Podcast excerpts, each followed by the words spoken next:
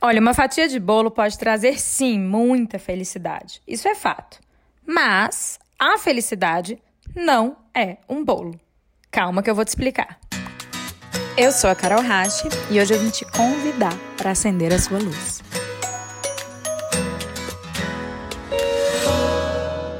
Quando você decide encomendar um bolo, a primeira coisa que te perguntam é o sabor. E a segunda talvez seja o número de fatias. É uma conta que precisa ser pensada com muita cautela. Porque é aceitável que sobre uma fatia para a gente saborear no dia seguinte, né? Mas não é razoável deixar um convidado sem a sua dose de felicidade. Bolo é um recurso limitado, percebe? Se eu como uma fatia maior, alguém necessariamente vai sentir falta de algumas colheradas. Já a felicidade, não. Se eu estou muito feliz, não significa que eu roubei a cota de ninguém. O meu contentamento não diminui o seu potencial de se sentir pleno e realizado. Ou, pelo menos, não deveria. De fato, existem pessoas que percebem a felicidade como o bolo. E assim, cada vez que encontram com alguém radiante, tendem a pensar que a sua fatia de felicidade ficou comprometida e necessariamente menor, mais modesta. E quando a gente pensa assim, de fato, a alegria alheia acaba sendo motivo de perturbação, de inveja e pode, portanto, reduzir as nossas possibilidades de plenitude.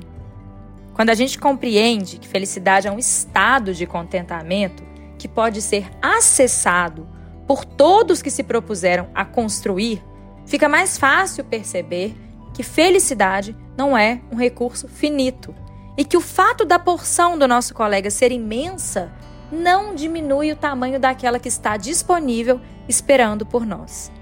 Ademais, a felicidade não tem lista pré-definida de sabores e não se constrói com receitas prontas, ainda que sejam herdadas do livro da família. Porque convenhamos, né?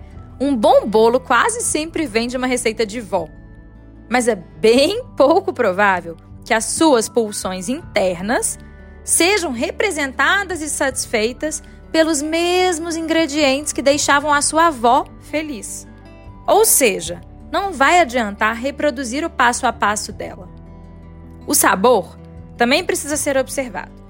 Chocolate no bolo pode até parecer unanimidade, mas quando o assunto é felicidade, o que significa deleite para alguns pode ser o mais amargo de todos os sabores para outros.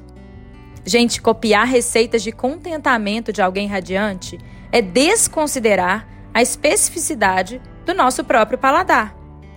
Até o clássico bolo de chocolate tem suas nuances, concordam? Para uns, a calda que agrada é a de brigadeiro. Para outros, só serve se for aquela ganache mais intensa. Sem falar, é claro, naqueles que trocam qualquer bolo de chocolate por uma fatia de bolo de fubá morninho com uma colherada de requeijão. Felicidade, além de ser recurso infinito, também é particular. Felicidade não se manifesta com receitas prontas, e sim com uma mistura profunda entre a percepção daquilo que pulsa dentro de nós e a nossa disponibilidade para conquistar estados que nos tragam plenitude e preenchimento. Faz sentido? Ser feliz não tem nada a ver com aquela fugacidade do prazer trazido pelas colheradas dos doces. Não é sobre prazeres intensos e efêmeros ou sobre aqueles picos de entusiasmos. Ser feliz é a construção de uma vida que reflita as nossas convicções, Sabe, é aquela liberdade que a gente adquire quando a nossa vida pública não é tão diferente da nossa vida privada. É aquela tranquilidade de não precisar representar. É auto-amor, auto-apreciação que nasce de dentro daquelas pessoas que se movimentam com verdade rumo à sua melhor versão e que, ao mesmo tempo, se desobrigam do exercício da perfeição.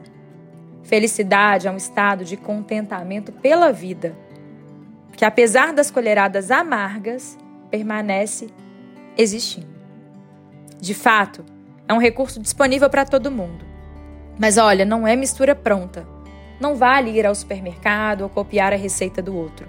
Você precisa quebrar os ovos, bater as suas próprias claras e explorar algumas tentativas para ir compreendendo aos poucos como criar a sua própria receita. Então, na próxima vez que vier um incômodo pela felicidade alheia, ou que você se pegar tentando copiar alguma receita, lembre, a felicidade não é um bolo. A fatia do outro não diminui o tamanho da sua.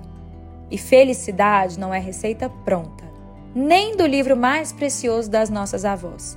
É uma mistura única que nós mesmos vamos testando, experimentando, construindo até chegar no paladar que é perfeito para as nossas próprias pulsões.